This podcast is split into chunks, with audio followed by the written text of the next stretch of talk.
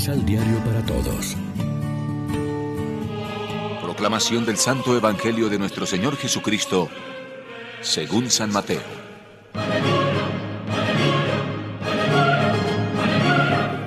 Un día, estando Jesús en Galilea con los apóstoles, les dijo, El Hijo del Hombre va a ser entregado en manos de los hombres, que le darán muerte, pero resucitará al tercer día.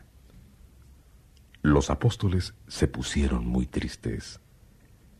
Al volver a Cafarnaún, se acercaron a Pedro los que cobran el impuesto para el templo y le dijeron, ¿El maestro de ustedes no paga el impuesto? Claro que sí. Contestó Pedro y se fue a la casa. Cuando entraba, se anticipó Jesús y dijo a Pedro, ¿Qué piensas de esto, Simón? ¿Quiénes pagan impuestos o contribuciones a los reyes de la tierra? ¿Sus hijos o los extraños? Pedro contestó, Los extraños. Y Jesús le dijo, Los hijos, pues, no tienen por qué pagarlo.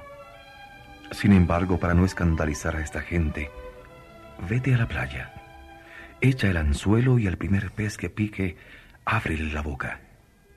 Hallarás ahí una moneda de plata. Tómala y paga por mí y por ti.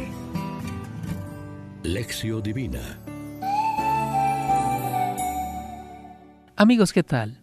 Hoy es lunes 9 de agosto y a esta hora, como siempre, nos alimentamos con el pan de la palabra que nos ofrece la liturgia. Después de un nuevo anuncio de su muerte y resurrección que entristece mucho a los discípulos, el pasaje de hoy se refiere al pago de un tributo por parte de Jesús.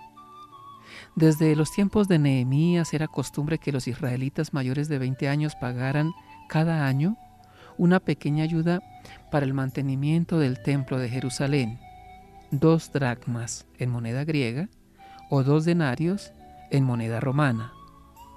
Era un impuesto que no tenía nada que ver con los que pagaban a la potencia ocupante, los romanos, y que recogían los publicanos. Jesús pagaba cada año este dracma a favor del templo, como afirma enseguida Pedro. Cumple las obligaciones del buen ciudadano y del creyente judío. Aunque, como él mismo razona, el hijo no tendría por qué pagar un impuesto precisamente en su casa, en la casa de su padre. Pero para no dar motivos de escándalo y crítica, lo hace. En otras cosas no tiene tanto interés en no escandalizar, por ejemplo, el sábado, el ayuno. Pero no se podrá decir que apareciera interesado en cuestiones de dinero.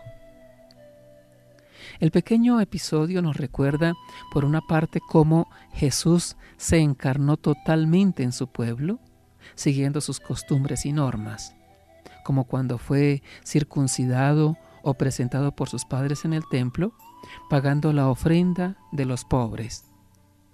También en lo civil recomendó, den al César lo que es del César. Pero la enseñanza principal de Jesús fue cumplir la voluntad de Dios sobre nuestra vida. Les anuncia a los suyos su disponibilidad total ante la misión que se le ha encomendado, salvar a la humanidad con su muerte y resurrección. Reflexionemos. ¿Somos ciudadanos responsables en el cumplimiento de nuestros deberes cívicos? ¿Vigilamos para que los administradores de los bienes comunes sean honestos? Oremos juntos. Ilumina, Señor, la mente de jueces y gobernantes para que procedan siempre en defensa de la vida y la dignidad de las personas, siendo heraldos de la justicia. Amén. María, Reina de los Apóstoles, ruega por nosotros.